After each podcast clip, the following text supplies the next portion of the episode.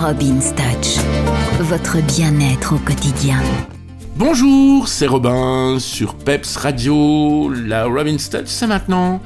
Alors le bien-être, le bien-être en famille, puisque pendant toutes ces congés de Noël et cette période de Noël, on va ne parler que de ça, hein, la famille. Euh, les amis, recevoir, décorer, garnir, bricoler, faire à manger. Aujourd'hui, on va parler du sapin, le sapin de Noël. Euh, je trouve que c'est très très bien dans le sapin de Noël, quand vous l'avez terminé, de rajouter, soit dans le cœur du sapin, vraiment contre le tronc, on va dire, euh, que ce soit un sapin artificiel ou un sapin naturel d'ailleurs, hein, contre le tronc, vous pouvez rajouter une ou deux photos des enfants, des petits-enfants, les enfants aiment beaucoup se voir dans le sapin de Noël, cette impression d'être vraiment intégré dans la fête, etc. C'est vraiment très chouette à faire. Et euh, il existe maintenant aussi des boules transparentes, comme ça, des boules en plastique transparentes, dans lesquelles vous pouvez mettre des photos des enfants. Il existe même des boules à neige dans lesquelles vous savez mettre des photos des gosses et des petits-enfants, et c'est marrant comme tout.